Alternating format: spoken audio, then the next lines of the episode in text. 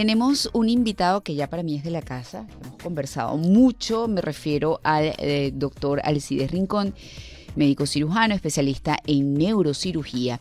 Y con él vamos a hablar de un nuevo procedimiento para intervenir las hernias discales, por supuesto, a través de lo que es la cirugía. Gracias por estar con nosotros, Alcides, una vez más en A Tu Salud, la revista agradecido primeramente por la invitación y que mucho tiempo de contacto sin, sin habernos conocido. La pandemia. Sí, señor, sí, señor.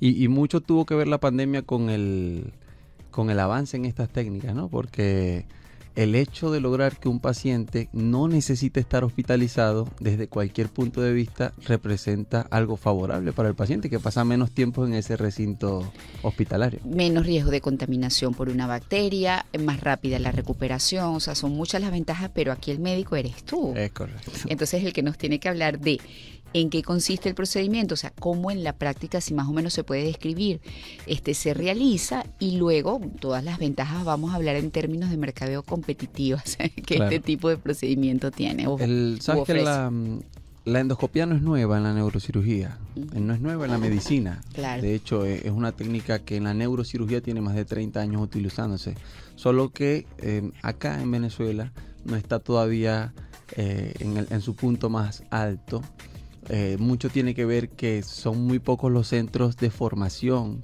que, tenemos y los especialistas debemos salir al exterior a formarnos. Por lo menos yo tuve la suerte de poder trabajar con un endoscopista muy importante de Colombia que está en Barranquilla, lo que es relativamente cerca y se me hizo fácil el acceso. Y luego hacer una segunda especialización en Bogotá, que, que fue hace poco. La cirugía endoscópica básicamente consiste en el procedimiento endoscópico como lo manejan los cirujanos para las patologías de abdomen, heridas mínimas, es un procedimiento mínimamente invasivo con heridas que oscilan alrededor de los 6 milímetros, a través de los cuales se puede extraer una hernia discal con la misma efectividad de una cirugía abierta. Ahora lo que me, llama poderosamente la atención, eh, Alcides, es precisamente siendo una técnica que en otro tipo de patologías era muy usada, no es nada nueva, los médicos cirujanos eh, o neurocirujanos, en este caso como tú, no se hayan atrevido, por lo menos aquí en Venezuela, a hacer este tipo de procedimientos. En el exterior sí ya era más usado este tipo de técnica para este tipo de problemas en la columna, por ejemplo. Sí, el, doctor José Name, que yo diría que es mi mentor en, la, en la endoscopía de columna, él tiene en Colombia más de 10 años realizándola. entonces no se justifica, por eso mm, lo comento, me parece extraño. Pero bueno, estamos trabajando en cambiar esa, esa metodología, no, no solamente en tratar de cambiar el pensamiento de los, de los médicos que nos preceden, sino más bien tratar de modificar los que se están formando y que los muchachos nuevos que van a salir como vengan con este conocimiento ya.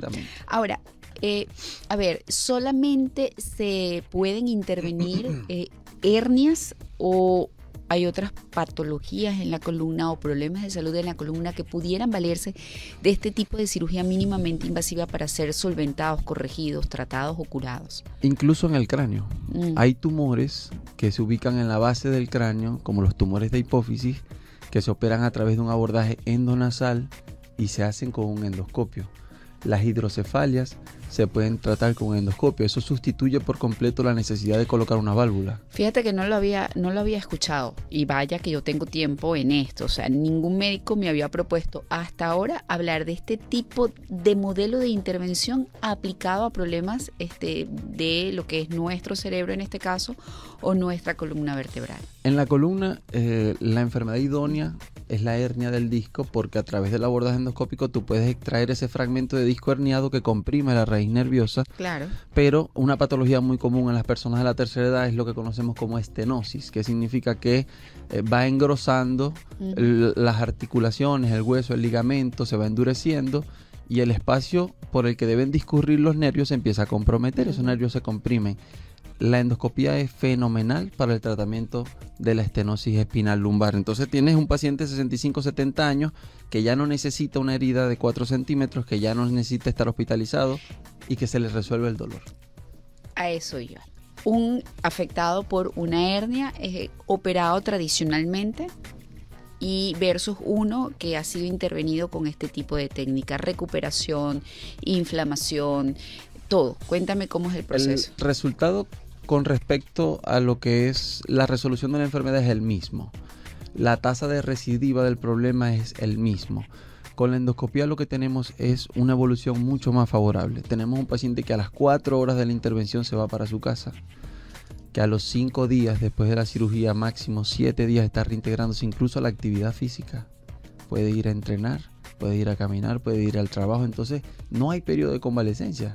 Paciente que tú lo operas en la mañana y en la tarde lo puedes conseguir en un restaurante tomándose un café. El paciente que operaste un café me gustaría que si tienes algo más que decir con respecto a esta técnica, porque nos queda todavía un poquitito de chance que no se haya dicho y que tú como información consideres que es importante que la audiencia lo maneje, pues bienvenido. Yo creo que toda la medicina en general, la, neurocirugía no se sale de esa realidad, está direccionada a esto a resolver los problemas de salud de las personas. De la manera más sencilla, Exactamente, los que requieren tratamiento quirúrgico, en el caso de mi especialidad.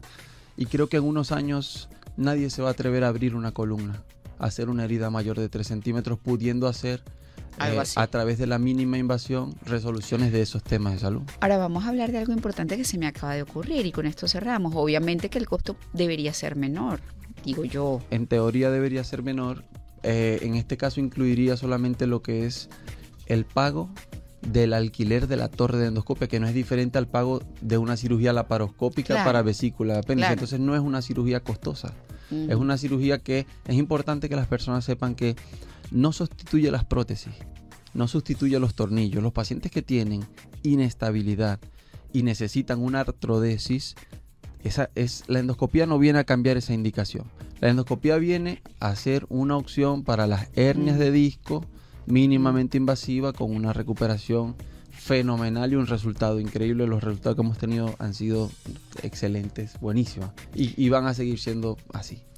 Bueno, estuvimos conversando con Alcide Rincón, cirujano especialista en neurocirugía, sobre un nuevo procedimiento para intervenir y solucionar lo que significa una hernia discal, un problema muy común que desmejora sustancialmente la calidad de vida de los afectados y por eso es importante hablar de este tipo de avances que además que hace de estos procedimientos que pudieran sonar complejos, pues ahora los transforman en procedimientos muy, muy sencillos desde todo punto de vista. Las redes de mi invitado, arroba neurodoctorpiso 2.0, arroba neurodoctorpiso 2.0, Alcides Rincón, cirujano especialista en neurocirugía.